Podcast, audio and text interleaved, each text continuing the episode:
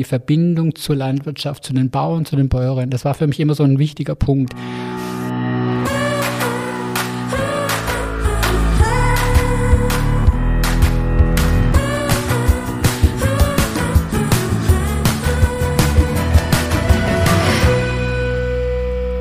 Herzlich willkommen zu einer weiteren Folge unseres Podcasts Nachtschicht.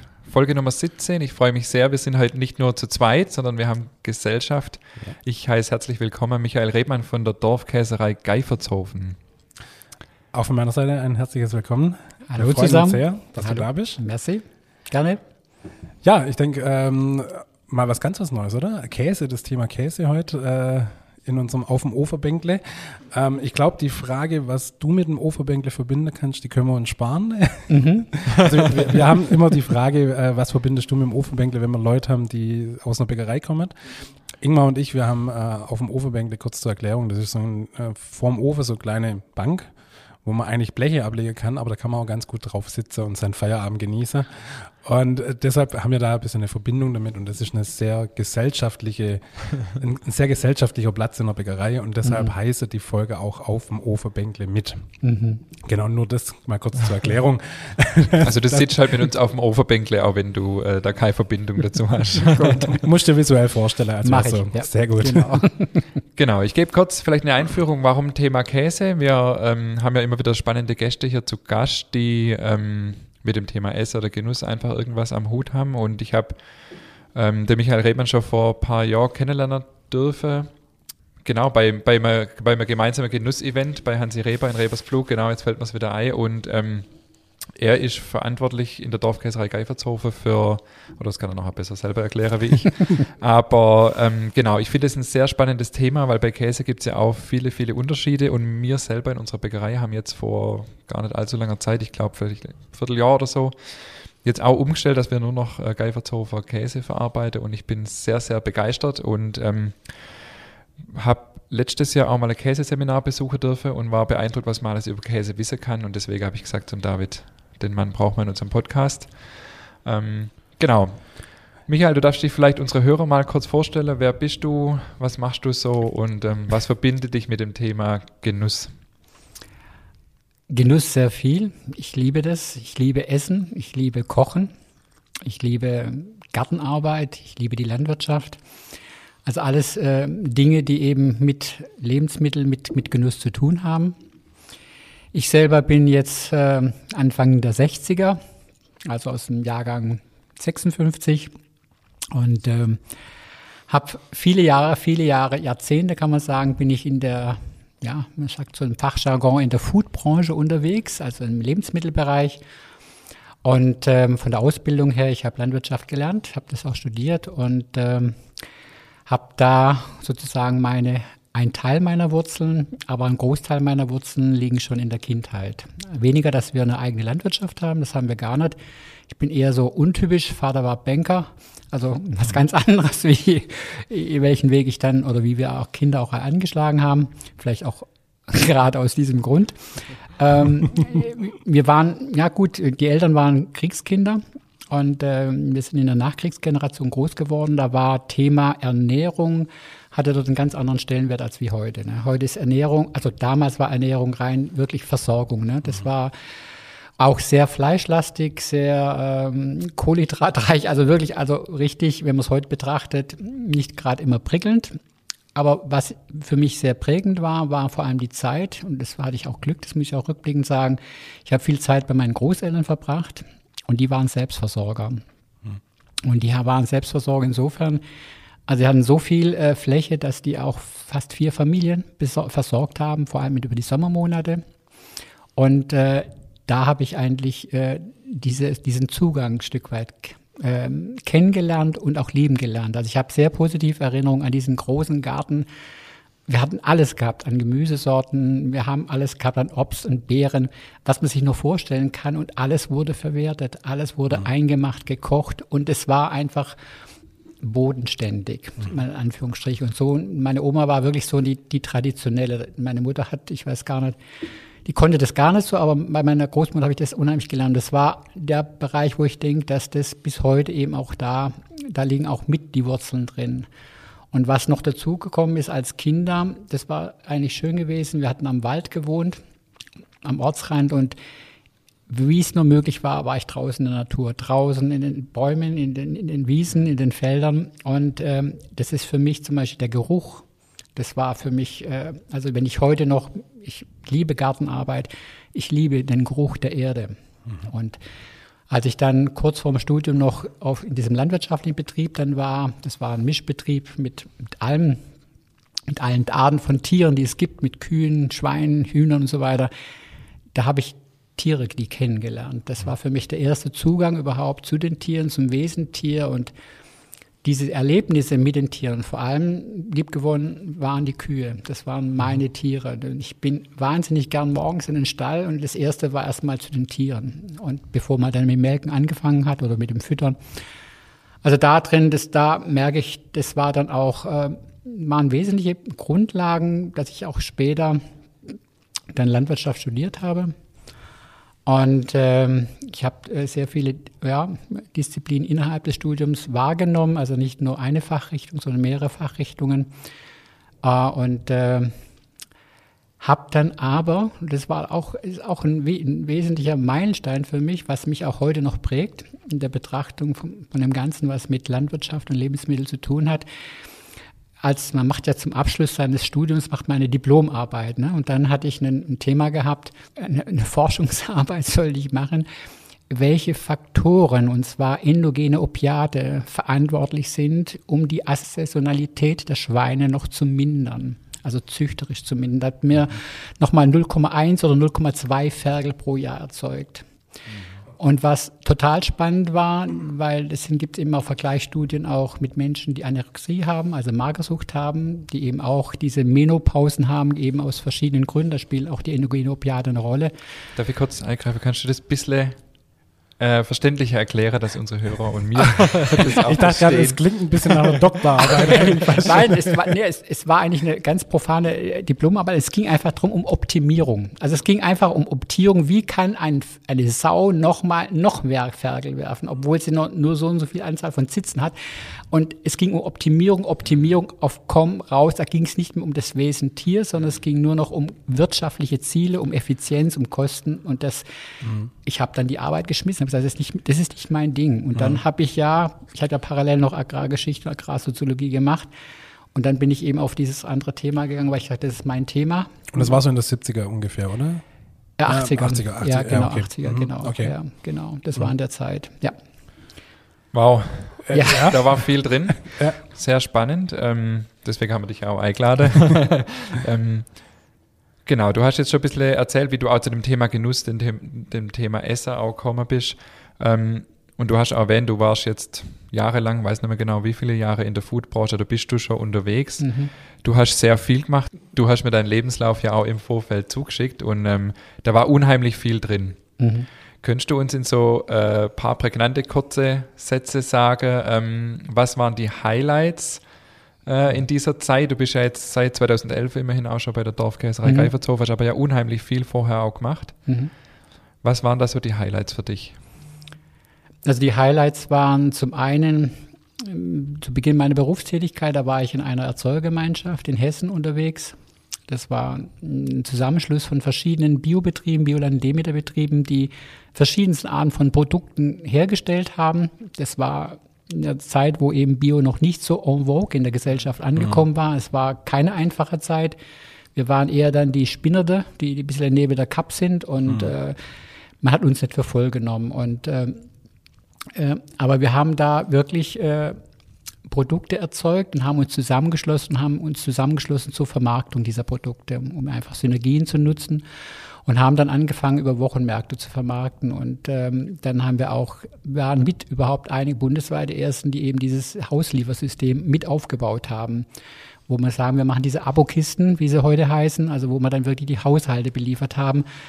Es war auch der Standort, wo wir damals waren, das war in Marburg. Das war auch studentenbedingt eine Hochburg, die auch sehr, würde ich sagen, offen war für diese Dinge. Und da hatten wir eigentlich eine sehr schöne Erfolg auch gehabt und auch Entwicklung.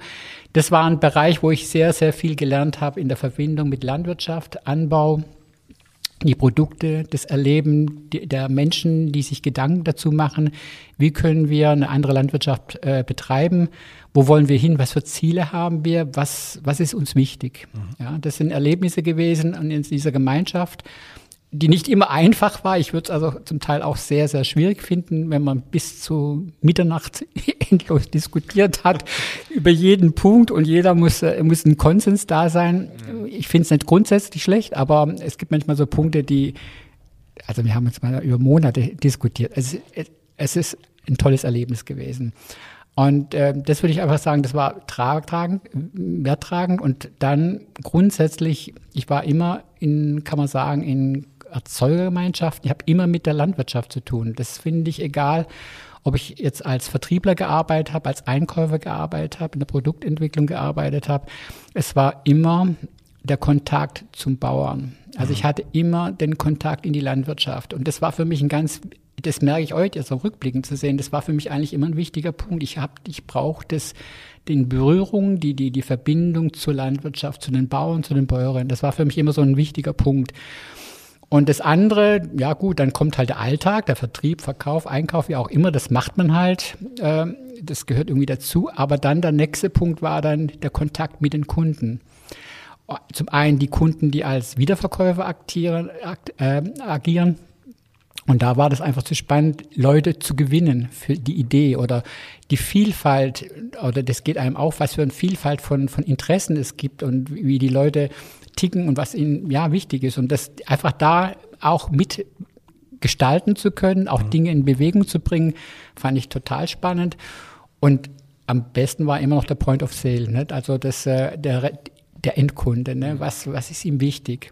Und das war mir immer auch wichtig, dass das im Einklang ist. Das ist für mich auch, es muss ein Einklang sein, dieser Bogen von, von, vom Acker, vom Boden über die Verarbeitung rüber in die, in die Vermarktung direkt an die, an, an die Theke, am Kunden, am, bis hin zum Teller. Und das war eigentlich, das sind immer diese Highlights gewesen, egal in welchem Bereich ich jetzt tätig war. Und ein wichtiger oder ganz ein spannender Bereich war auch die Tätigkeit, wo ich mit der GTZ unterwegs war im Ausland. Die GTZ ist was? Gesellschaft für technische Zusammenarbeit heißt heute GITS. Okay. Das ist umbenannt worden. Das ist eine, ja, eine Bundeseinrichtung, mhm. die Entwicklungshilfe betreibt.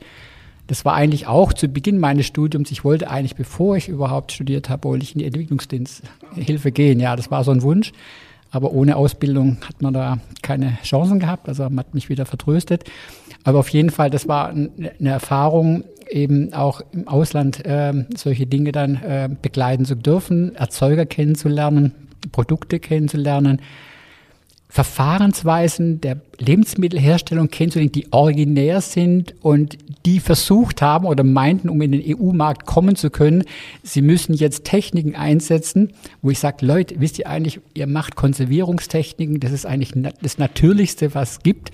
Das sind eigentlich Bioqualitäten und ihr wollt jetzt irgendwelche Techniken einführen, um mhm. im, im, europäischen Markt irgendwie Fuß fassen zu können. Ihr habt ein wertiges Produkt, mhm. auch ein, ein, Preis, also ein preiswürdiges Produkt. Also nicht, da ging es wirklich, können wir überhaupt, wir wollen Discount, wie kommen wir da rein? Die waren einfach so in diesem Ding drin und das fand ich so einerseits erschreckend, aber auf der anderen Seite auch spannend. Mhm. Äh, ich weiß nicht, ich kann es heute nicht sagen, äh, ich habe keine Kontakte mehr da rein, aber was sich daraus entwickelt hat, also es war einfach auch unheimlich interessant, diese Dinge zu erleben. Ja. Wo war das? Es war im Kosovo, im Balkan. Mhm. Genau, das war nochmal ganz spezielle Situation sowieso. Mhm. Politisch gesehen, ähm, äh, auch in, es war noch sehr krisenhaft zu dem Zeitpunkt, wo ich dort war. Ähm, eben ohne Bekleidung ging da gar nichts. Aber ähm, aber es war total spannend. Ich habe ganz spannende, also nette, tolle Menschen kennengelernt, ja. Sehr engagiert und ja, Macher. Cool. Wow. Ja. Sehr spannend. Ich merke schon, mir äh, hätte viele Themen für, für Podcast-Folge. Ich versuche jetzt mal den Bogen ein bisschen zu spannen zum Käse. Du hast viel gemacht. Ähm, wie kamst du dann zum Käse? Also ich war äh, vor, du hast ja gesagt, vor 2011, also seit 2011 bin ich bei der Dorfkäserei. Davor war ich in größeren Unternehmen tätig, die also auch nicht nur national, sondern international tätig, auf allen Kontinenten unterwegs waren. Äh, ich, ich fand die Aufgaben auch toll. Ich war immer im Bereich des Biosegments unterwegs. und ich konnte auch Magen entwickeln. Das war auch äh, eine tolle Geschichte. Aber irgendwo, ich habe irgendwie gemerkt, dieser ganze Mechanismus, er ist immer so ein, so ein ja, es, ist, es, es hinterlässt keine Befriedigung. Also mir fehlt irgend, irgend, irgendetwas, ist immer das Gleiche, immer die Mechanismen. Was sehr für mich auch beeindruckend war, war auch zu sehen, diese Entwicklung in dieser sogenannten Industrialisierung der Lebensmittelerzeugung, wo ich gemerkt habe, wo wollen wir eigentlich hin, wo kommen wir her und wo, was machen wir eigentlich damit? Und ich habe dann irgendwann den, den, Impuls gehabt, ich zurück zu den Wurzeln. Das, was ich auch eingangs gesagt habe, diese Erzeugergemeinschaft, die, die wir damals in Hessen hatten, ähm, wo ich, wo wir ganz anders gearbeitet haben, wo wir die Nähe hatten zu, also diese ganze, diese Prozesshaftigkeit ne, von, von, vom, vom Boden, vom Saatgut, von den Produkten selber, von der Veredelung, Verarbeitung, das an Kunden zu bringen, irgendetwas ist auf der Strecke geblieben. Und nichtsdestotrotz haben wir heutzutage in vielen Bereichen wirklich Probleme, was Ernährung anbetrifft. Wir kennen ja die ganzen ähm, Randerscheinungen oder die uns wirklich auch belasten, Mensch wie Gesellschaft.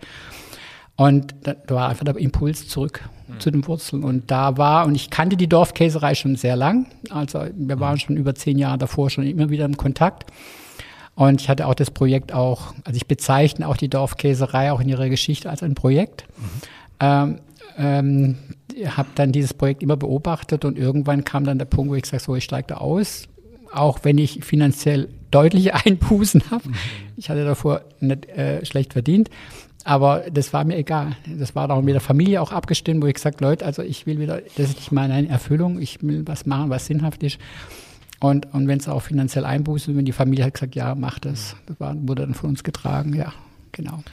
Jetzt ist ja die äh, Dorfkäserei Geifertshofen für alle, die hier aus der Region kommen, ein Begriff.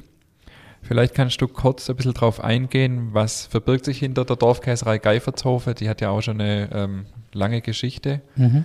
Und wie war so die Entwicklung jetzt auch speziell, vielleicht seit du dann dazugekommen bist? Ich muss aber kurz zwischen reingehen, ähm, weil du gesagt hast, hier in der Region. Ja. Ähm, also meine Freundin oder meine Frau mittlerweile, die kam, also war, wir hatten lange Zeit eine Fernbeziehung mit, äh, in Berlin. Und immer wenn ich in Berlin war, gab es am Boxhagener Platz so ein kleiner Markt. Mhm. Und da gab es einen Wagen und die haben Dorfkäserei Geiferzofen Käse verkauft. Und das war für mich immer so ein Stück Heimat, weil ich komme ja aus Büllerzell und von dem her war das für mich immer so, oh geil, mega cool. und wir haben da immer ein Stück mit und das war echt cool. Also von dem her, er ist ja schon auch über die Region raus äh, bekannt. Also wir sind in schwerpunktmäßig schon Baden-Württemberg Südwesten mhm. tätig, äh, um das nochmal kurz abzudecken. Aber wir sind auch bundesweit unterwegs, ja. Und ähm, das, wir haben einfach Nachfragen. Also das ist ein, ein auch ein Grundbaustein der, der, der, Dorfkäserei und das fand ich so toll. Und da kommen wir eben zur Geschichte und zu den, zu den, zum Projekt und zu den Werten der Dorfkäserei. Also wir sind keine Dorfkäserei, die aktiv Absatz nachfragt, sondern wir sind immer gewachsen aufgrund der Nachfrage. Mhm. Also wir haben nie aktiv irgendwie den Markt penetriert. Klar, wir machen Kundenbetreuung, Akquise im, in Anführungsstriche, also wenn wir dann vor Ort sind, dass man in Kontakt tritt. Aber wir haben sie nie aktiv äh, reingegangen, äh, um irgendwie zu promoten oder zu vermarkten. Wenn ich geschwind eingreife, das war bei uns ja auch so. also du standst nicht irgendwann mit einem Päckle Käse unterm Arm vor der Tür, sondern wir sind auf euch zugekommen. Ja, die Leute kommen auf uns zu. Also es spricht sich rum, das finde ich toll. Und steht auch für etwas, gehe ich mal davon aus, und spricht auch für uns. Hohenlohe war ja eine Region mit der, wenn ich es richtig in Erinnerung habe, mit der größten Anzahl von Biobetrieben. Also nicht von der Fläche her, aber von der Anzahl der Betriebe. Und viele Betriebe mussten damals ihre ganzen Produkten oder konnten ihre Produkte nur konven zu konventionellen Preisen vermarkten.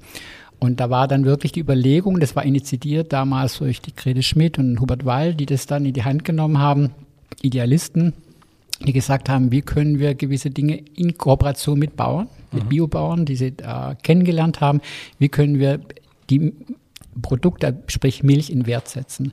Weil damals wurde die Milch ganz konventionell vermarktet und da war die Idee geboren und auch wurde auch verfolgt, dann wirklich aus der Milch Käse zu machen, mhm. um über die Veredelung den, das Produkt dann an den Kunden zu bringen. Und anfangs war es so gewesen, in der Anfangszeit von der Dorfkäserei, dass ähm, äh, die Dorfkäserei hat erst, im, wenn ich es richtig in Erinnerung habe, 2010 und in dem Bereich, also da wo der Bio-Boom, nee, da war schon 2006, 2007, da wo der richtig gekommen ist, erst ab dem Zeitpunkt steht auch in der Dorfkäserei das im Logo drin Bio-Käserei. Mhm. Vorher hießen wir nur die Dorfkäserei. Weil damals, wenn wir Käse vorgestellt haben, haben wir gesagt, wir sind eine Bio-Käserei, dann haben die Leute gesagt, nee, bleib, war nichts. War nix. Mhm. Dann haben wir dann wirklich den, den Weg gefunden, dann über das Produkt, über die Qualität, über den Geschmack, über die Art. Und dann haben die gesagt, wow, super, das ist was ganz anderes, was Besonderes, kennen wir gar nicht, so super wollen wir haben. Und wo wir dann nachgetragen haben, ja, und das ist auch Bio, dann haben wir gesagt, naja, na gut, dann nehmen wir das halt auch noch mit. Also es, es war wirklich so, eine, war eine Zeit, eine andere Denke, das kann man sich heute gar nicht mehr so vorstellen, aber es war wirklich sehr verhalten. Und ein weiterer Punkt war auch eben, wie können wir wirklich auch unsere Milchbauern einen fairen Milchpreis zahlen. Das war also ein ganz wichtiger Punkt. Und es gab damals keine Zahlen, keine verwertbaren Zahlen, betriebswirtschaftlichen Daten, Auswertungen, die sagen können, für einen Biobetrieb, geschweige denn für eine Heumilch-Bio-Erzeugung. Ähm, äh, das ist ja nochmal ein Sonderfall, nochmal eine Sondergeschichte, zumal ja eigentlich die Milcherzeugung traditionell originär Heumilch ist. Ne? Also das ist, was heute produziert wird, ist eigentlich eine, Ab, eine Ab, ja, eine Abform. Hat mit der ursprünglichen Art der Milcherzeugung gar nichts zu tun. Mhm. Ja, also von der Artgerechtigkeit, Wesensgerechtigkeit ist eigentlich die Weide draußen im Herbst, das Heu, das ist das Originäre, mit dem die Tiere optimal, so sind sie auch angelegt, mhm. also, zurechtkommen. Also kann man zusammenfassend sagen, die Besonderheit beim, beim, bei eurem Käse von der Dorfkäserei, der beginnt tatsächlich schon bei der Milch. Absolut. Ja, okay. Ja, das mhm. ist der, das ist die Grundlage. Also ohne gute Milch, ohne tolle aromatisch gut schmeckende Milch ähm, kann man keinen wirklich besonderen Käse, guten Käse machen. Ja, das ist die Grundlage. Aber nochmal abschließend zu dem Preis, das war dann einfach nochmal äh, der Punkt, dass wir dann mit externen Betriebswirtschaftlern analysiert haben auf den Betrieben, was braucht der Betrieb wirklich, um nicht nur Existenzsicherung zu haben, sondern auch eine Perspektive für die Nachkommen, dass die Kinder sagen können, ja, wir wollen Landwirtschaft betreiben, also auch in kleinstrukturierten. Und diese Daten, die da erhoben wurden, die waren dann die Grundlage für die Preisfindung. Und das war von Anbeginn so, dass die Preise immer ein oder zwei Jahre Gültigkeit hatten. Also keine Volatilität, also Schwankungen rauf, runter, sondern der Preis war festgelegt und der war dann einfach fix. Und das muss man sich mal vorstellen, wenn man heutzutage die herkömmliche Landwirtschaft kennt, was für ein Riesenunterschied es ist für die Betriebs Leiter, für die Familie, für die Bäuerinnen und Bauern, wenn sie wissen, sie haben ein sicheres Einkommen. Sie mhm. können, sie können kalkulieren, sie können planen. Das hat eine Lebensqualität, nicht nur für die Familie an sich, sondern das strahlt bis in die Betriebsabläufe aus. Also wenn du eine andere Art von Existenzsicherung hast. Und das ist ein ganz wichtiger Beitrag. Äh, wir sind heutzutage im konventionellen Bereich bei 33 Cent im Durchschnitt, im Biobereich bei 48 Cent. Wir zahlen im Schnitt bei 62 Cent aus netto und immer zum Folgemonat volles Milchgeld. Also wir machen keine Rückbehalte, um zu sehen nach einem Jahr, wie war die Wirtschaftslage, zahlen wir da noch die Differenzen aus oder nicht, sondern wir zahlen immer volles Milchgeld aus. Und das ist einfach ein ganz, ganz, ganz wichtiger Aspekt. Wow, spannend. Das bringt mich gleich ähm, auch zu meinem nächsten Thema eigentlich schon. Das wäre nämlich jetzt gerade das Thema die ganze Tierhaltung. Also mir als ja jetzt nicht äh, Käsereimitarbeiter kennen uns ja da nicht so gut aus. Jetzt hast du schon ein bisschen angedeutet, was es da für Unterschiede auch gibt. Zuerst würde mich jetzt noch interessieren, du hast jetzt erzählt, ihr zahlt ähm, übers Doppelte quasi, als ein konventioneller ähm, Bauer kriegt normalerweise mhm. für seine Milch. Trotzdem müsst ihr am Ende des Tages ja auch gucken, dass der Betrieb funktioniert. Ähm, wieso könnt ihr das machen und andere Betriebe nicht? Also rein betriebswirtschaftlich jetzt mal gesehen, weil ihr einfach mehr verlangt? Ein wichtiger Punkt ist die Dorfkäserei, das sind die Milchbauern. Und das sind, also da geht es nicht irgendwie, dass da jemand da ist, der das Unternehmen hat oder es ist eine, ein Konsortium, die eben ähm, Gewinne generieren will. Also die Zielsetzung, die Ausrichtung ist eine ganz andere. Und da geht es wirklich, das Geld, das, das generiert wird, das, ähm, durch den Verkauf des Käses, das geht in die Dorfkäserei, das geht zu den Milchbauern. Die Milchbauern haben Teil an dem. Also wir sind, äh, wir sind von der Rechtsform her sind wir eine AG, eine kleine AG. Und ähm, wir haben äh, eine ganz tolle äh, Aktionärsgemeinschaft.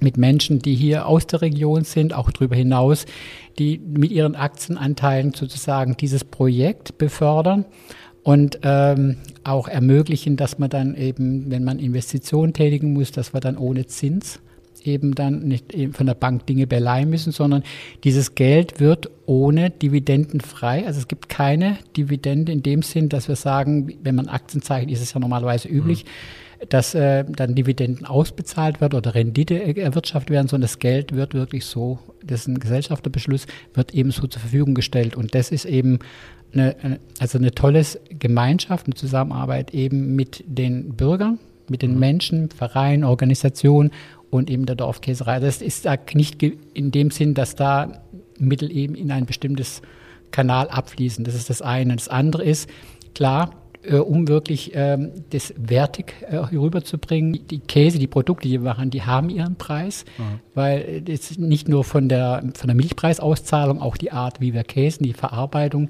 das Handwerk, naturbelassen, naturgereifte Käse. Wir haben selber hohe interne Standards, was auch die Qualitätssicherung anbetrifft. Das sind einfach Kosten, die äh, eben dann über den Käse auch mit abgedeckt werden. Und wenn der Käse gut ist, dann hat er auch seinen Preis und das mhm. ist fair. Also wir können die Mitarbeiter fair bezahlen. Die Milchbauern haben ihren fairen Milchpreis und das, das, ist, das, Max, das ist uns die Maxime, die wir haben. Ja. Toll, also nicht nur ein guter Käse, sondern auch rundherum quasi von Anfang bis Ende durchdacht und ähm, logisch oder ja, sinnvoll und fair aufgebaut, finde ja. ich klasse.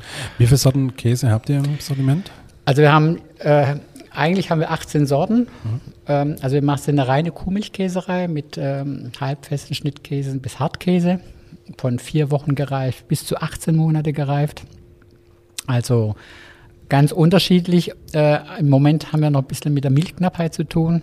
Also bei uns ist es so, dass die Betriebe, die Bauern, Bauernbäuern haben so viele Tiere, wie, da, wie das Land selber ernähren kann. Mhm. Also wir arbeiten nicht in der Landwirtschaft mit Zukauf von Futtermitteln oder Importen, wie es in, in eigentlich in einer klassischen Milchwirtschaft üblich ist. Mhm. Also die Milchleistung heutzutage, die kann man nur über Importen abdecken, über die zum Beispiel Soja, Kraftfuttermitteleinsatz. Das gibt es bei uns nicht. Das, was, was auf dem Hof wächst, dann gibt es noch Getreidemischung, vielleicht eins, zwei, drei Kilo maximal äh, wo in die Futteration kommt. Der Rest ist wirklich Weide oder dann das Heu. Mhm. Und das ist der begrenzende Faktor. Und wenn wir dann eben, wir haben zwei bis drei Schnitte im Jahr und wie in den letzten Jahren, vor allem vor drei Jahren, wo diese große Trockenheit war, das war eine Katastrophe. Der erste Schnitt war top, der zweite war noch, ja, je nach Standort 60 Prozent und der dritte Schnitt war null. Das heißt, wenn du nicht nur aus dem Vorjahr noch Reserven hattest, dann war dann wirklich das Ergebnis gewesen, dass wir Teile der Betriebe hatten, die abgestockt haben. Das heißt, die Tiere wurden reduziert, damit das Futter langt.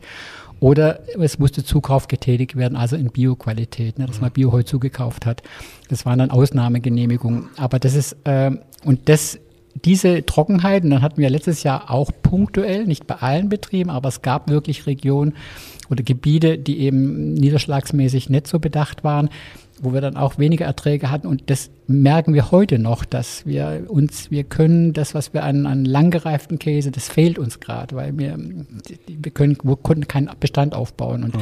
das wird aber jetzt so langsam wieder besser und sind auf einer äh, guten Linie, aber das, das sind so Situationen mhm. und das ist dann eben auch ein Teil von uns, was, was Biolandwirtschaft eben ausmacht, dass wir sagen, das muss ein Kreislauf sein, das muss stimmig sein, Tierbesatz mit dem, was an Fläche da ist. Es muss eine Einheit bilden, also wie ein Organismus, so würde ich das beschreiben. Okay, das ist dann jetzt die Erklärung dafür. Also mein Lieblingskäse ist der St. Barbara Käse. Ich liebe ihn und er ist öfters mal ausverkauft. Ja, es ist, es ist wirklich, es tut uns weh. Ja. Es tut uns echt weh, äh, wenn wir wenn, wenn wir Kunden haben, die fragen nach und wir können nicht bedienen. Ja. Das ist, es, also manchmal ist Mangelverwaltung schlimmer, als wenn ich einen Überschuss hätte. Hatten wir zwar noch nicht gehabt, aber Mangelverwaltung, es ist so grusig und den Kunden das einfach erklären, zu sagen, Leute, habt Verständnis, wir müssen heute zuteilen. Äh, wir haben einfach nicht die, die Menge an Käse, die, die, die nachgefragt wird deswegen, wir machen ja keine aktive Akquise, ja. sondern das ist wirklich Bestandskunden. Mhm. Und es kommen dann eben automatisch noch neue Leute dazu, neue Kunden dazu. Aber ähm, ja, wir versuchen das Beste draus zu machen und bitten immer wieder um Verständnis. Und man muss wirklich sagen, der Gros der Kundschaft, die sagen, das ist toll, das ist richtig, das so ist eigentlich auch. Diese permanente Allesverfügbarkeit ist eigentlich ein Wahn. Ja. Und äh, das ist, äh, und wir haben Gott sei Dank eine sehr gute Kundschaft. Die das äh, auch ähm, akzeptiert, nicht immer einfach, aber sie akzeptieren es. Gut, wir hatten wir haben es ja öfters mal davon, dass die, die permanente Verfügbarkeit auch echt nicht sein muss und von dem her finde ich das auch gut. Also ich bin zwar immer sehr geknickt, wenn ich dann keinen St. Barbara Käse kriege, aber es ist okay, ich nehme dann halt einen anderen, das, ist, ja, das passt genau. schon. Aber jetzt zu dem Thema Tierwohl. Genau, also das ähm, haben wir jetzt ja schon ein paar Mal angerissen. Genau, das würde uns auch extrem interessieren. Du hast jetzt schon ein paar Mal angedeutet, auch mit Heumilchkäse und so weiter. Vielleicht kannst du uns ein bisschen mit hineinnehmen, was bedeutet das genau, wo sind die Unterschiede, ähm, was bedeutet das auch für die Tiere, diese ähm, bessere Haltung, die ihr äh, mit euren Bauern ja lebt. Weil ich meine, das Thema Tierwohl ist ja schon ein Riesenthema. es ist ein Riesenthema, ja. ja. Also es ist ein Running Gag bei uns, ein ja. Riesenthema, weil wir haben jede Woche Riesenthemen. Ja. Ähm, und es ist tatsächlich ein Riesenthema. Ähm, genau, vielleicht kannst du uns da einfach ein bisschen mit hineinnehmen, was, ähm, was das ganze Thema äh, Milchviehhaltung betrifft. Es ist ein sehr komplexes Thema. Also es ist wirklich, ähm, Thema. also es, ja, es ist wirklich schwierig, ähm, äh, da den richtigen Punkt zu treffen, weil und da muss ich auch eine Lanze brechen für viele auch konventionelle Landwirte. Äh, ich bin der festen Überzeugung und auch habe da auch die, die Erfahrung, dass viele Bauern würden gerne anders Tierbewirtschaftung machen oder überhaupt Landwirtschaft bewirtschaften. Aber sie sind in einem System eingebunden und deswegen sage ich, es ist ein riesenkomplexes Thema. Das ist wirklich eine gesellschaftliche Frage. Ähm, ich sage sogar, wir brauchen einen Paradigmenwechsel, mhm. komplett, also radikal. Und zwar nicht äh, in 20, 30 Jahren, sondern sofort. Und viele, viele Bauern würden gerne anders. Und die Situation, in der sie wirtschaften müssen, und äh, die Rahmenbedingungen müssten geändert werden und zwar knallhart geändert werden. Und die Möglichkeit besteht, man sieht es, in Corona können plötzlich Dinge entschieden werden, wo ich gedacht habe, wow, da bist du über die Jahre in die Lethargie verfallen, es tut sich nichts, bewegt sich nichts, du musst selber irgendwie aktiv werden, plötzlich geht was. Und es würde auch gehen, wenn diese Lobbyarbeit nicht wäre. Also ich sage jetzt meine persönliche Meinung. Ähm, wir sind unter uns. Uns hört keiner zu, alles gut. Nein, es ist wirklich, es ist, äh, es tut echt weh zu sehen, was, äh, was da gerade passiert und äh, was sich da entwickelt hat. Und ähm, also mir wird es echt schwer ums Herz, einfach, ich muss einfach sagen, weil, äh, sagen wir so, wir haben ja eingangs gesagt, ich war sehr viele Jahre unterwegs in der Foodbranche und ich muss sagen, ich bin optimistisch. Äh, es hat sich sehr viel bewegt ich war in einer Phase auch mittätig gewesen im Bereich ohne Gentechnik. In der Anfangszeit habe ich sehr viel erlebt, auch, auch seitens des Handels, der Konzerne, wie mit dem begegnet wurde und wie heute das Thema ohne Gentechnik selbstverständlich ist.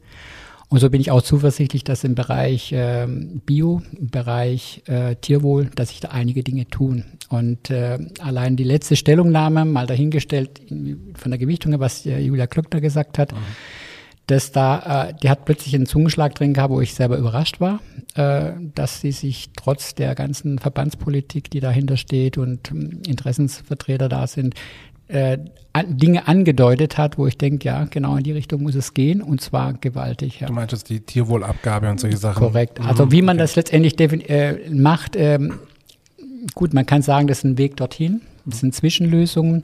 Man darf aber das Fernziel nicht vergessen. Und das Fernziel ist ein ganz, ganz, ganz wichtiges, dass wir, und da gehört die, das ganze Thema Klima, das, was eigentlich das zentrale Thema ist, was weltweit uns beschäftigt und uns angehen muss, dringend angehen muss für jeden Einzelnen. Und jeder Einzelne kann auch aktiv werden. Da würde ich gern auch nachher noch vielleicht das eine oder andere sagen, wie wir auch hier aktiv, als als Privatperson, ich, ähm, zum Beispiel mit der Solavi Schwäbisch Hall. Da können wir vielleicht noch was dazu sagen, weil das finde ich total spannend und wichtig. Da kann man eben als einzelner Mensch kann man auch aktiv werden. Man kann tätig werden. Aber gerade das, das, Thema Klima ist wirklich so was Zentrales, dass wir wirklich viele Bereiche überdenken und durchdenken müssen. Und wir können nur Veränderungen stattfinden, wenn die politischen Rahmenbedingungen wirklich äh, entsprechend auch formuliert werden, vorgegeben werden. Also man, wir können uns nicht mehr auf die Selbsterklärung, Selbstverpflichtung von verschiedenen Institutionen, Verbände oder ähm, Firmen oder Konsortien uns verlassen, sondern wir müssen sagen, nein, wir müssen im Interesse des Klimas, im Interesse der Verbraucher wirklich Verbraucherpolitik machen. Ja. Mhm. Wenn man das mal so grob zusammenfasst. Also da ist Riesenhandlungsbedarf und das runterzubrechen, da gibt es viele Möglichkeiten. Und ich sehe eben, wie gesagt, die Dorfkäserei als ein Pilotprojekt oder das ein Projekt, wie man solche Dinge eben angehen kann. Wenn man, also wir kriegen das ja auch mit. Es kommen ja haben wir zurzeit nicht wegen Corona, aber davor hatten wir immer wieder Besuchergruppen aus verschiedenen Regionen, Jungbauernverbände aus dem Ausland, aus dem Inland, die sich erkundigt haben, wie macht ihr das? Was, was, was macht ihr anders? Warum geht es? Warum funktioniert es? Und wir sind kein Modell, wo man sagen kann, das kann man eins zu eins spulen, aber es gibt gewisse Dinge, die man dann wirklich auch sich überlegen kann. Also wir unterstützen auch andere Käsereien, die, die oder Bauern, die in diesen Weg auch gehen wollen. Da geht es nicht darum, Marktanteile, äh, oh, pups, ne, die nehmen uns was weg. Nein, wir, wir können was bewegen. Und diese Bewegung brauchen wir, ja. Aber jetzt mal ähm, nochmal nachgefragt, ganz konkret in der Tierhaltung selber bei euren Bauern. Du hast vorher schon die Milchleistung angesprochen. Da gibt es ja sicher dann auch ähm, solche Themen, wie viel Platz haben die Tiere und so weiter. Könntest du uns da ein bisschen äh, einfach aufzeigen, was da der Unterschied ist jetzt von, bei euren Bauern, wie eure Bauern ihre Tiere halten im Vergleich zu jetzt konventionelle Landwirtschaft? Wir haben auch noch insofern noch eine besondere Situation als Dorfkäserei, dass unsere Tiere alle horntragend sind. Und ähm, das Thema, dass wenn man heute Kinder im Kindergarten Kühe zeichnet, die zeichnen Kühe ohne Hörner, mhm. weil sie wachsen auf mit Kühen ohne Hörner.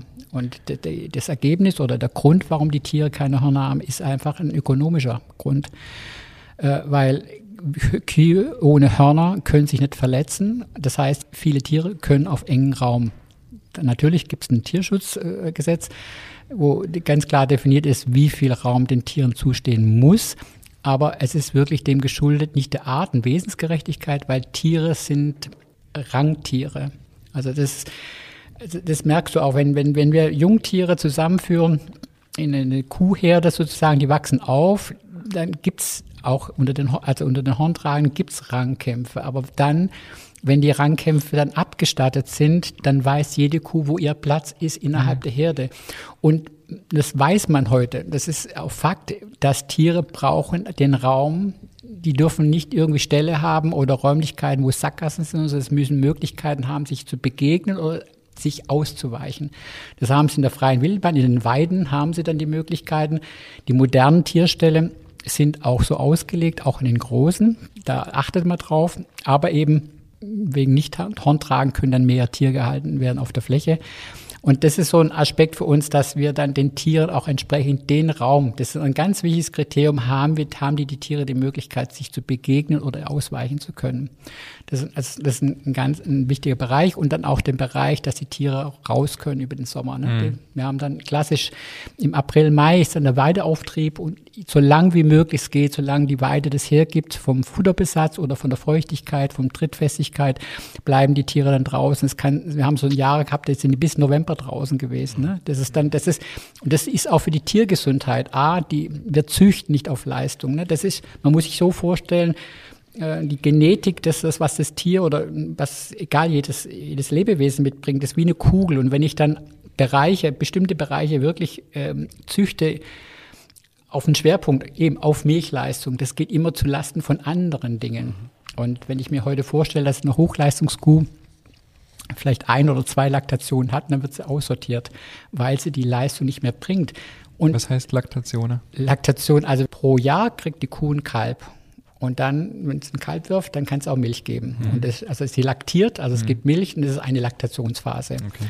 Und ein bis zwei Laktationen heißt, also sie hat, kriegt ein oder zwei Kälbel und dann wird sie ausgemustert, weil sie einfach nicht mehr die Wirtschaftlichkeit hat. Okay. Sie bringt die Leistung nicht mehr. Man muss sich vorstellen, eine Kuh Hochleistungskuh, die bis zu 40, 45 Liter am Tag gibt, das ist Hochleistungssport. Das ist Hochleistungssport. Die Tiere, das kennen wir doch selber auch, wenn wir jeden Tag arbeiten, Hochleistung bringen, geht es aufs Immunsystem. Das heißt, wir werden einfach krankheitsanfälliger und dann werden die Tiere dann eben Kostenträger aus gesundheitlichen Gründen. Mhm. Oder es gibt eben, das ist bekannt, äh, gewisse typische Krankheitsbilder, die in diesen Betrieben gerne auftauchen. Nicht in mhm. allen. Man muss immer davon ausgehen, es gibt, man, man muss auch nochmal eine Lanze brechen. Man kann nicht grundsätzlich sagen, dass Betriebe mit vielen Tieren, Großbetriebe, dass die äh, schlechter sind wie Kleinbetriebe. Es ist immer die Frage, die Zielrichtung des Betriebes an sich. Wie geht der Betriebsleiter, die Betriebsleiterin mit dem Bereich um? Wie planen die das? Wie, wie, wie bekleiden sie das? Das ist immer ein ganz wichtiger Faktor. Das muss man einfach, man kann das nicht so pauschal sagen. Es gibt Großbetriebe, die machen ganz tolle Arbeit, aber es gibt eben auch ein Gros, da ist wirklich nur die Rendite noch ein Aspekt. Ne? Mhm. Und dementsprechend so läuft es eben ab, ja. Und wie viel äh, Liter gibt dann so eine Kuh bei euch? Also wir haben im Schnitt äh, eine Milchleistung von 6.500 bis 7.000 Liter im Jahr. Und mhm. wir haben, und es gibt jetzt Betriebe sogar, da fangen wir jetzt an. Das ist eben das, was ich kurz vorher auch angesprochen habe mit diesem Paradigmenwechsel. Paradigmenwechsel gehört auch unter anderem dazu, äh, wie gestalten wir zukünftig auch unsere Ernährung? Was nehmen wir zu uns? Mhm. Thema Fleisch, mhm. Wurstwaren. Wenn man sich mal überlegt, ne, wir haben 1,3 Milliarden äh, Rindviecher nur für Fleisch weltweit. Es ist gigantisch, was das an, an, an Potenzial uns an Lebensmitteln äh, nimmt. Das ist, es, es muss grundsätzlich, also es muss was grundsätzlich überdacht werden.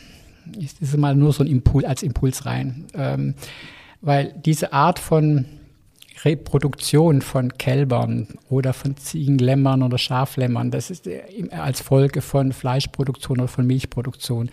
Wir müssen wirklich überdenken, was ist vernünftig, auch im Gesamtkontext mit, mit, der, mit dem Klimaschutz, mit CO2, mit, den, mit der Nitratproblematik, die wir haben, äh, regional mehr oder weniger. Also das sind relativ viele komplexe Themen, die dort äh, aufpoppen und da brauchen wir Lösungen dazu. Und da ist zum Beispiel auch ein Gedanke, muss zum Beispiel jede Kuh immer ein Jahr ein Kalb haben. Oder sagen wir dann, okay, wir ziehen, wir machen dann anderthalb Jahre, wir tun die Laktationsphase verlängern. Damit kriegen wir weniger Nachkommen. Das heißt, die Tiere geben dann, wenn man mal auf die Lebenszeit, wenn die sagt, die lebt acht oder neun oder zehn Jahre im Stall, gibt die dann weniger Milch, weil die dann eben nicht die Milchleistung, weil mit abnehmender Milchleistung nach anderthalb Jahren, das ist einfach wenig, was man verkäsen kann, zum Beispiel. Aber das wäre, würde dann die Milch wieder verteuern oder das Produkt verteuern. Also sind wir bereit, eben diesen Wandel zu begleiten. Also ich sage immer, äh, letztendlich ist, was, wenn man über Produkte spricht, ist immer eine Frage der, der Wertschätzung. Mhm.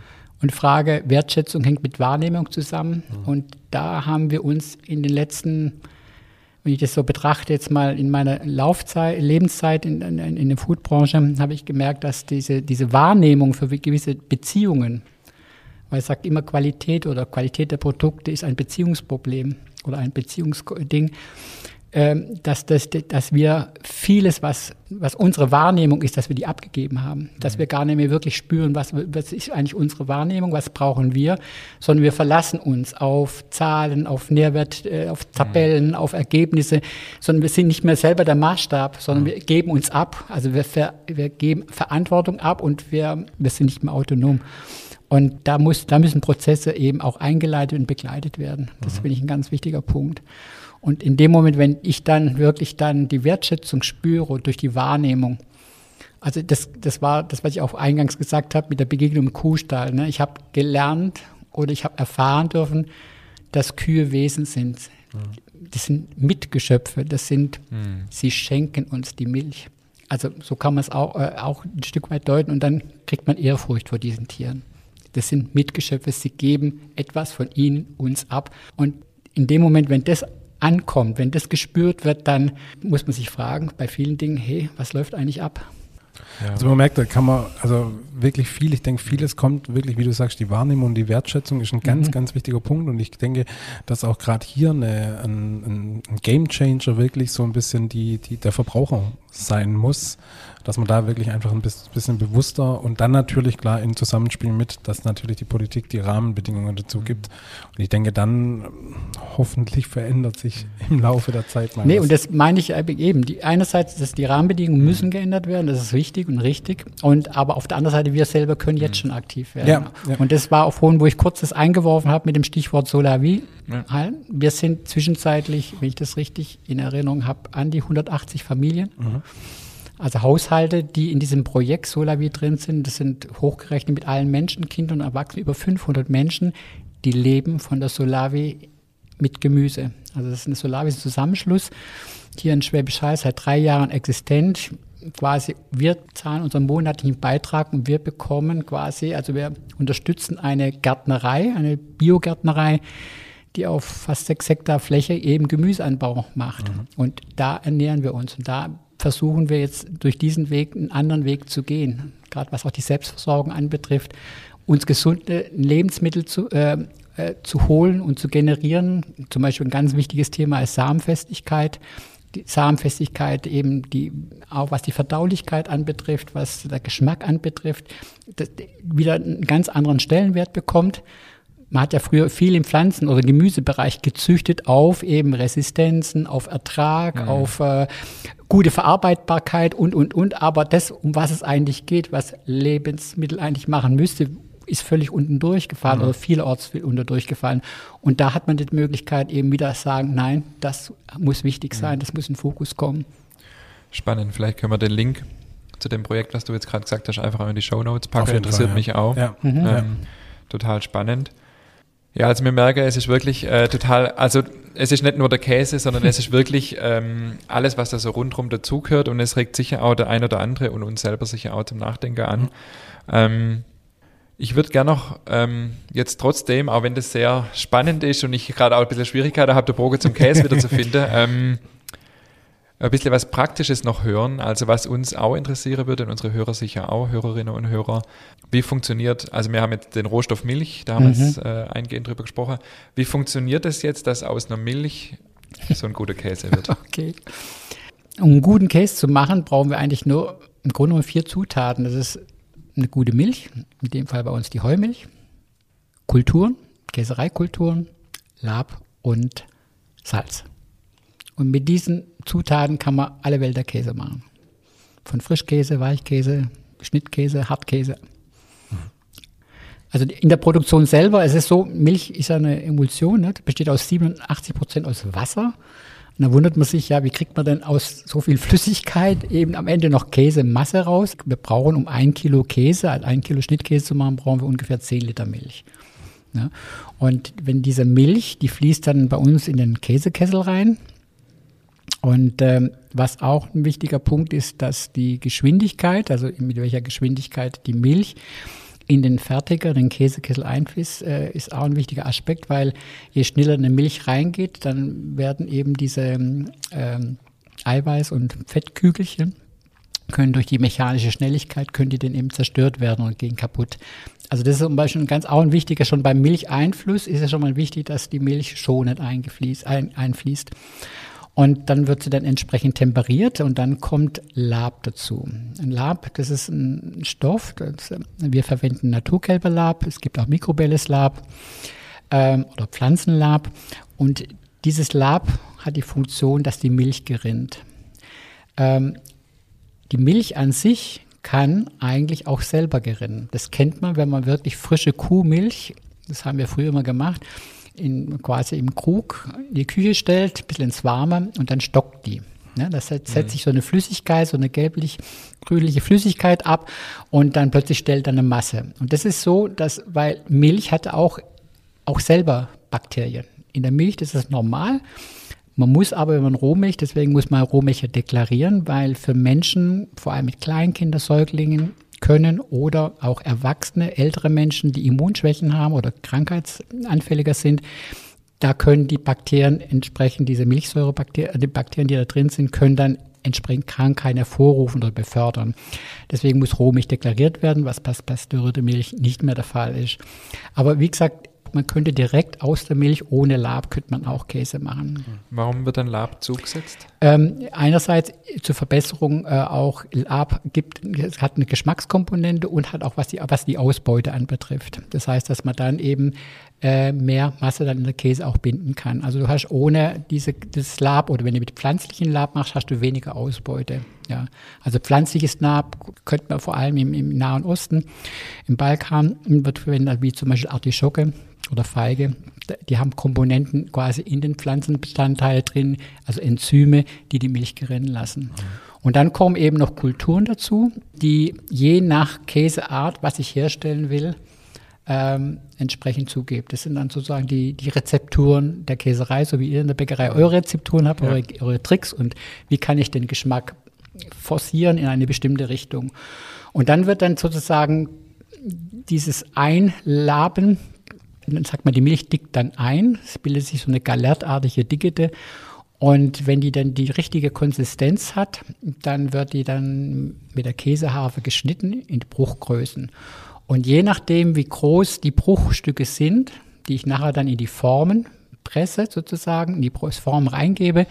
Je nachdem, äh, wie groß sie sind, wird entweder ein Weichkäse, ein Schnittkäse und ein Hartkäse. Also ein Weichkäse, man, kann sich das gar nicht relativ einfach ableiten. Weichkäse kann man vielleicht vier, sechs Wochen im Kühlschrank halten und dann ist eigentlich zu Ende, ne? Mhm. Weil dann kippt er um, dann wird er bitter und äh, wird unangenehm.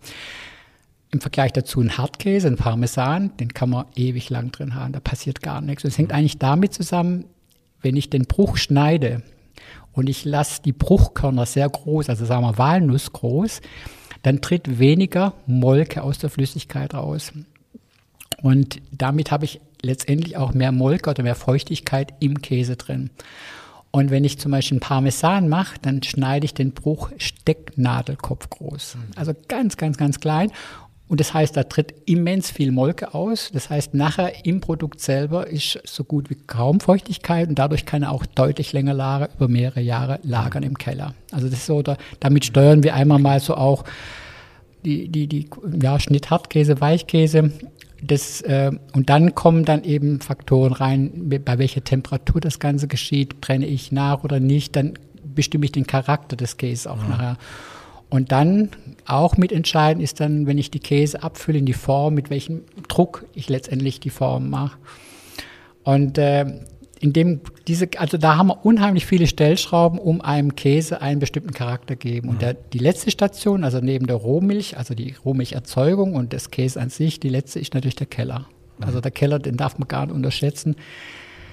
Ähm, je nachdem, also wir haben zum Beispiel verschiedene Keller der eine Käse reift nur in dem Keller, der andere in dem Keller, weil jeder Keller hat seine eigene Flora, seine eigene, eigene Temperatur, seine eigene Feuchtigkeit und die wiederum bestimmen dann den Käse. Also wir haben mal so einen Versuch gemacht, aus einer Charge, so sagen wir, also aus einem Käsekessel sozusagen, die eine Käsehälfte in dem einen Keller und dem anderen in den anderen Keller zu reifen und das wären zwei unterschiedliche Käse. Obwohl der selber gemacht ist von der Kultur, alles gleich, aber der Keller hat unheimlich Einfluss. Ja. Und da kann man auch viel steuern und letztendlich auch die Affinage, also sprich das Veredeln durch die Pflege, dass ich da bei der Pflege nicht nur mit Salz und Wasser arbeite, um die Rindenaufbau zu fördern und auch den Käse auch ähm, in der Reifung zu befördern.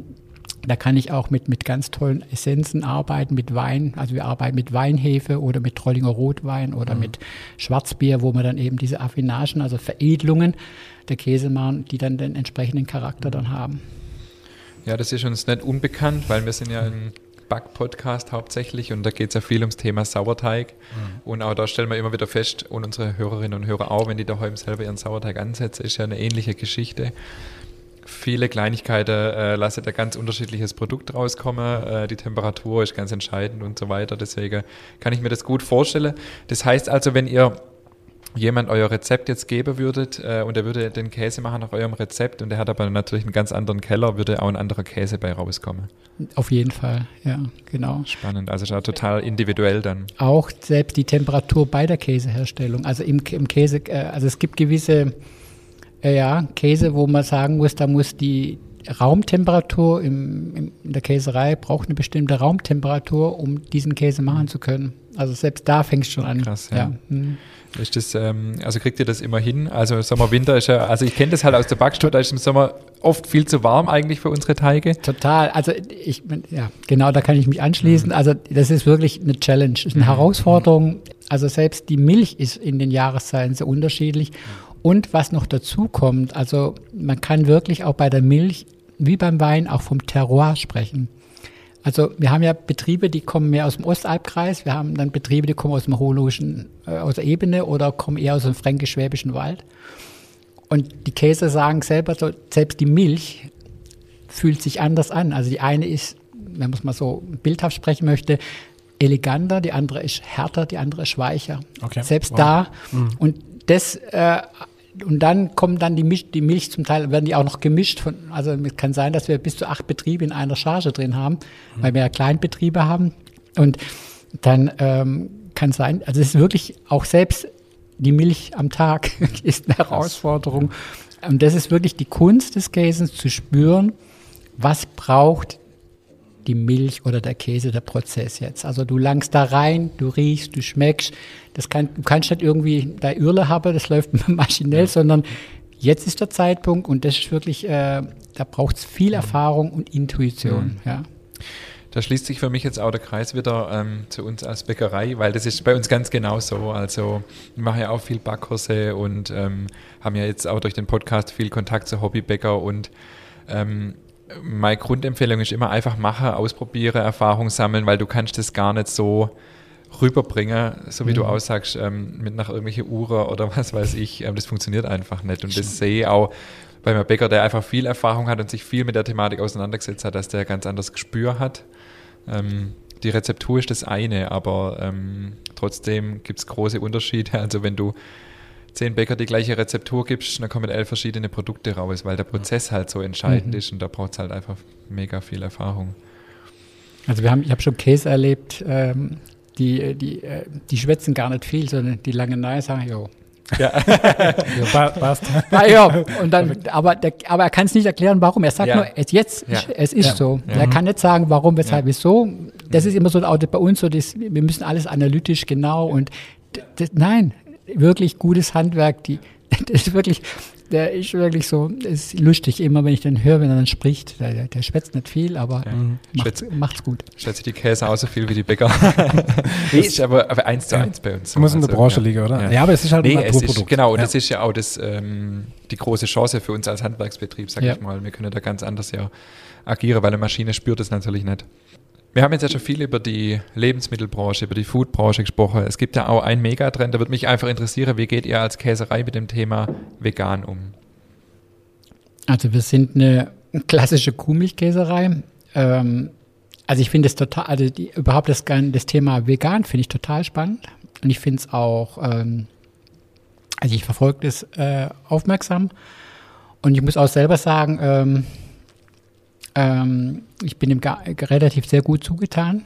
Und da gibt es auch im Bereich, also wenn man gerade mal die veganen Käse sieht, in der Anfangszeit, gerade als dieses, dieses Thema vegan so aufgepoppt ist, da war ich sehr unglücklich, äh, weil das war ja Wahnsinn, was da die Zutatenliste ausgemacht hat, was da alles äh, gewuppt wurde. Und in der Zwischenzeit gibt es aber schon äh, in dem Bereich, jetzt wenn man nur auf, auf den Käse beschränkt, gibt es eben auch jetzt schon Hersteller, die wirklich in, mit, mit Fermentierungsprozessen arbeiten. Und das finde ich eigentlich, weil Käse ist nicht auch, ist ein fermentiertes Produkt. Und, es, und ich finde, die Art der Fer Fermentation ist äh, für uns als Menschen in der Ernährung was, was Gesundes, was ein, bekömmliches, was Wichtiges. Und äh, ich, ich finde es äh, total spannend äh, in dem Bereich. Ähm, das, äh, also ich verfolge die Entwicklung. Ich bin noch nicht geschmacklich der Fan davon. Also wenn ich die Dinge probiere, es, wird besser. Es wird besser. Also geht so, ja. Es geht ja. so. Es geht so. Es ist kein Vergleich zum herkömmlichen, aber auch mein Geschmack hat sich über die Jahre verändert okay. und, äh, und plötzlich ich, ich esse Dinge, die ich früher gar nie gegessen habe und oder wo ich sehr abgeneigt war und plötzlich kann ich den Geschmack abgewinnen oder Genuss auch sogar abgewinnen. Und ich denke, das wird im veganen Bereich, äh, je nachdem, wie die jungen Menschen auch da in dem Bereich aufwach aufwachsen. Und ich finde, äh, das Thema Tierwohl, was wir auch angesprochen haben, ist ja ein wenig äh, ähm, Triebfaktor, wo, wo das dann nach vorne bringt, was das Vegan anbetrifft. Auch die ganze CO2-Thematik, also wenn ich, also gibt ja im Norden gibt es ja diese, die auf Cashew-Basis Käse machen.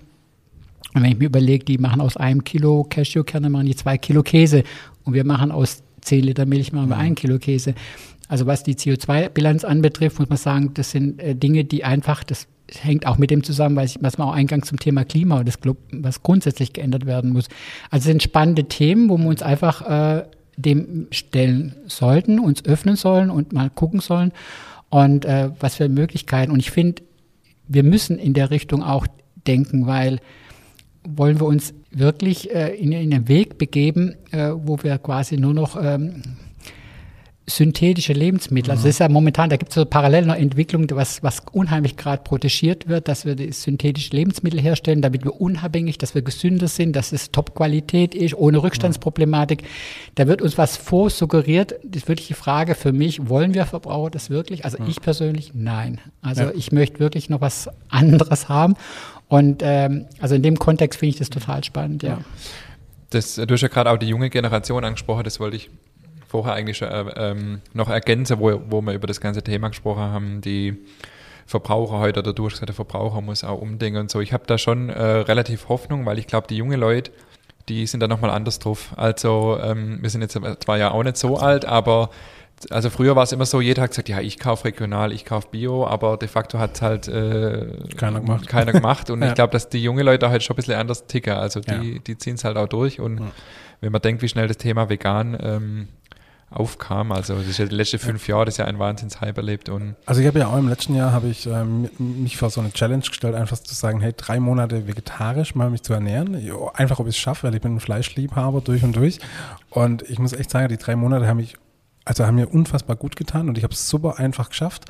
Ich habe dann aber auch mal versucht, noch einen Schritt weiter zu gehen und vegan und da hört der Spaß auf. also einfach, ich liebe Käse und das ist so, ähm, und das macht das Ganze sehr, sehr schwer. Aber ich muss auch sagen, wie du auch gesagt hast, es ist schon so eine Veränderung da und die Produkte werden auch immer besser und auch die Inhaltsstoffliste wird echt humaner. muss Super, man echt sagen. super, ja. Also es ist wirklich eine coole Veränderung da. Ja.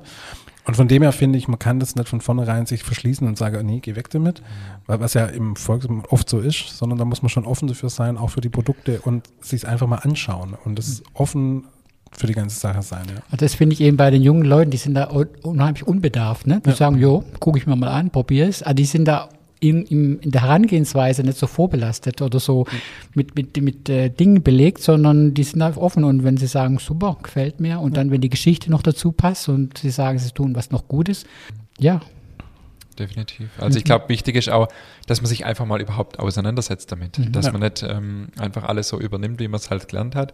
Ich bin auch im Haushalt groß geworden, wo Fleisch sehr äh, dominant war, weil mein Vater halt auch Nachkriegsgeneration äh, war und ja, wichtig finde ich aber trotzdem genau das, was wir ja hier jetzt auch machen, dass man sich auseinandersetzt mit dem, was man isst und, und ähm, was alles dazugehört. Ähm, aber ich habe noch ein paar Abschlussfragen für dich, Michael. Das eine ist, ähm, mich würde interessieren, hast du einen Lieblingskäse? Boah. Also es ist wirklich so, das kommt auf die Stimmung an. Also Okay. in, je nachdem, in welcher Stimmung ich bin, in welcher Gesellschaft ich bin, mit welchen Essensbegleitern ich unterwegs bin. Also es sind, es sind viele Faktoren. Also ich mag viele Käse. Also ich kann gar nicht sagen, der ist der mein Hit, sondern ich, es kommt wirklich, äh, zu dem passt das, zu Okay. dem passt jenes und ja. Ich, ich liebe äh, Ausgefallenes und ich bin eher von der Tendenz her ein Purist. Also ich mag eigentlich Käse originär, also ohne diese Shishis, sondern es muss wirklich, wenn einer gut gemachter Käse ist und hat auch noch eine entsprechende Geschichte und ich weiß, woher und wer es gemacht hat, noch am Ende noch ein Topping, dann, äh, dann kann ich zerfließen. Aber Brot und Käse ist definitiv eine gute Kombi, oder? Absolut. Ab, das, nee, das gehört dazu. Also ich kann, ich kann wirklich nur Brot und Käse essen. Ich brauche nichts anderes. Okay. Perfekt. Also vollwertige Mahlzeit, Brot und Das Käse. ist für mich ja. Ich habe es ja schon äh, eingangs erwähnt, ich habe ja mal so ein Käseseminar mit unserem Brot begleitet dürfen ähm, und das war total spannend von der Rohmilch bis, ich glaube, das letzte war irgendwie so ein Blauschimmelkäse. Ja. Nachdem hat man immer viel geschmeckt. Ja. Äh, diese Vielfalt war total gigantisch. Der Käse hat schon wahnsinnig viele Aromen, Ja. gell? Das ist schon Total. Wahnsinn. Ja. Jetzt hast du ja eingangs gesagt, ähm, du bist jetzt Anfang der 60er. Darf ich dich fragen, wie sehen deine Zukunftspläne aus? Hast du vor, dich langsam zur Ruhe setzen oder lässt sich das Thema Käse und Genuss mit Sicherheit ja auch nimmer los? Also ich merke, dass noch andere Themen mich beschäftigen und ähm, mein Leben bestimmen. Deswegen habe ich auch Ende letzten Jahres reduziert auf 80 Prozent. Ähm, muss ich sagen, das vom Arbeitgeber war das echt toll, dass sie da entgegengekommen sind, weil ich einfach gemerkt habe, es gibt noch andere Dinge, die für mich wichtig sind, außer Arbeit. Wobei, also Käse wird immer ein Thema sein, Landwirtschaft, alles drumherum. Wo ich meine Zukunft sehe, ja, ich werde auf jeden Fall in, in dem Bereich ähm, äh, was eben rund um die Ernährung zu tun hat, äh, Thema sein. Ich finde, das weiterzugeben oder mitzugeben, das, was ich an Erfahrung habe. Also ich kann mir sehr gut vorstellen, auch in Bereichen als Mentor zu arbeiten, Dinge zu begleiten, Menschen zu begleiten, sie auf gewisse Dinge zu fokussieren oder Dinge reinzubringen, was eben noch wichtig ist oder was wichtig wäre, in ihren Arbeitsprozessen oder Lebensprozessen eben mitzubedenken. Das ist so ein Thema, was ich mir sehr gut vorstellen kann. Man lebt ja nicht irgendwie solitär oder sondern es ist, wir leben in, ein, in einem Umwelt, in einem Geschehen und es wird mich weiterhin auch begleiten und in dem Bereich werde ich auch ähm, aktiv sein. Ich werde also präsent sein, ja. Schön, dass du uns da noch erhalten bleibst auf jeden Fall. Ich habe jetzt zum Abschluss vier Fragen für dich, beziehungsweise Sätze, die ich beginne und du darfst sie einfach oh beenden. Der erste Satz lautet, Käse ist. Geil. Brot ist. Auch gut. Wenn ich nicht bei der Dorfkäserei wäre, dann? Dann wäre ich ähm, auf einer auf einem landwirtschaftlichen Betrieb, ja. Mhm. Letzte Frage, ja oder nein? In 20 Jahren kaufen alle Deutschen nur noch Bio. Nein. Schade. das war das ja. Abschlusswort. Ja. Äh, vielen Dank, lieber Michael. Es war total inspirierend, interessant, lehrreich, zum Nachdenken anregend. Ähm, ich bin total ähm, begeistert von dem, was wir heute alles gehört haben. Ich habe mir nebenher auch ein paar Notizen gemacht und ähm, möchte zusammenfassend sagen, dass mich vor allem auch beeindruckt, dass du jemand bist, der ähm, in die Richtung gedacht hat, wie du vorher ja auch schon gesagt hast, als es noch nicht in der Mitte der Gesellschaft angekommen ist, sondern wirklich aus Überzeugung, weil heute ist es nicht mehr so schwer, mhm. Bio zu machen. Und das hat mich sehr beeindruckt und ich denke auch euch alle da draußen, liebe Hörerinnen und Hörer, wenn es Fragen gibt zu dem, was wir jetzt heute alles gesprochen und diskutiert haben, ich habe auch nicht alles verstanden, aber dann meldet euch gerne über unsere äh, E-Mail-Adresse info@nachtschicht-podcast.de. Wir können bestimmt im Nachgang auch noch, wenn es da Frage gibt oder Anregungen oder auch Kritik oder was auch immer, das an den Michael weiterleite und ähm, das dann hier auch wieder weitergebe hier in einer der nächsten Folgen. Aber Michael, ich, bevor wir hier jetzt abmoderieren, es gibt tatsächlich noch zwei Fragen, die wir dir stellen müssen. Hätte ich fast vergessen, also, aber ich weiß gar nicht, ob man das in Michael überhaupt stellen können. wir, wir versuchen es einfach. Also wir haben die Frage auch schon im Sternekoch gestellt, der hat uns fragend angeschaut und gemeint, ob wir verrückt sind. Also Ingmar und ich haben die Thematik seit, seit unserer ersten Folge. Kann man Laugengebäck äh, mit Nutella esse oder ohne? Also spontan wäre ich gar nicht drauf gekommen, sowas zu machen, diese Kombi. Also wir müssen die Frage irgendwann streichen, weil jeder guckt jetzt blöd Und also falls es geht, würdest du noch Nutella, äh, Butter drunter machen oder nicht? Dann würde ich Butter drunter machen, ja. Ja, endlich. Ja, okay, okay. Ich glaube, wir müssen die Frage stellen. Und zwar Molkenrahmbutter der Dorfkäserei Geifertshofen. Natürlich, kein anderer. Ja, genau.